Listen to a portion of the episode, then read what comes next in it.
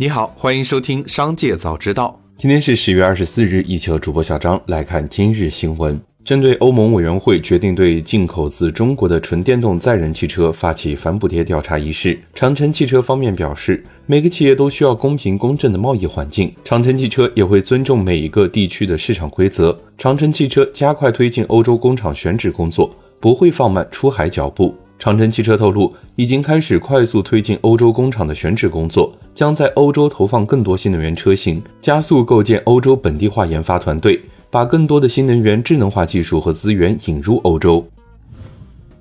十月十九日，有网友发布视频称，山东青岛啤酒三厂一工人爬进原料仓小便。对此，青岛啤酒公告，就相关媒体报道，公司高度重视，第一时间向公安机关报警。该批次麦芽已全部封存，并在微博上进行了情况说明。目前公司生产经营情况一切正常。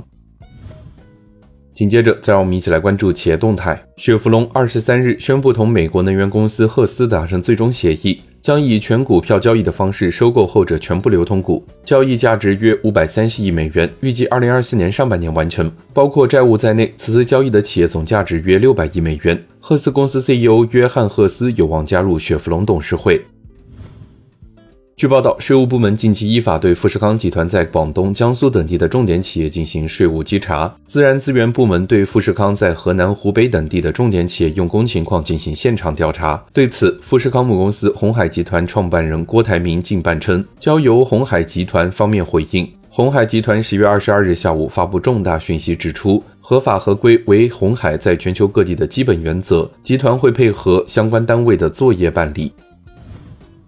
从知情人士处获悉，金地集团已经提前拨付于十月二十四日到期的华夏资本金地火花长租公寓二期资产支持专项计划项 （PR 金地二）和金地二次的兑付款项，总额二点三六一亿元。该专项计划为长租公寓 ABS，发行规模为二点三六一亿元，其中次级规模为一百万元，优先级规模为二点三五一亿元。兑付后，该专项计划下所有本金及利息已兑付完毕。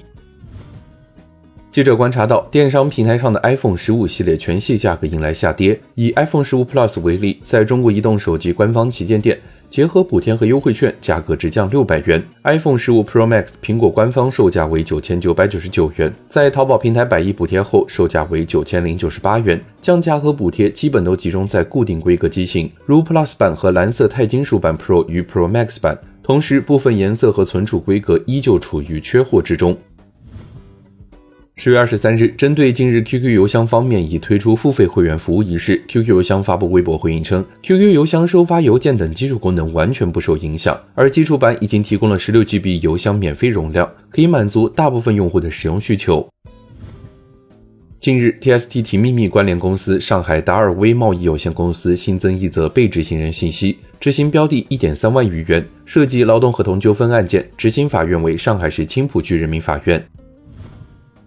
紧接着，再让我们一起来关注产业消息。中国人民银行广东省分行举行今年三季度广东省金融运行形势新闻发布会时表示，目前广东存量首套房贷利率调整工作已接近尾声，绝大部分符合条件的借款人都已经享受到了政策优惠，需逐笔审批的客户预计也将在一个月内完成。截至九月末，广东省银行机构通过批量调整和逐个审批结合的方式，累计为四百二十八万客户、二点八五万亿元存量首套房贷款办理利率下调业务，预计每年向居民家庭让利两百亿元。河北省廊坊市人民政府发布通告称，经研究决定，自二零二三年十月二十三日起，在廊坊市全域范围内解除机动车尾号限行措施。秦皇岛市人民政府日前发布通告称，从十月二十三日起暂停限号，这意味着河北省仅剩的两个限号城市此次全部解限。根据此前的政策，河北省石家庄、唐山、邯郸、廊坊、邢台、保定、衡水等多个城市实施限号限行或曾经实施限号限行措施。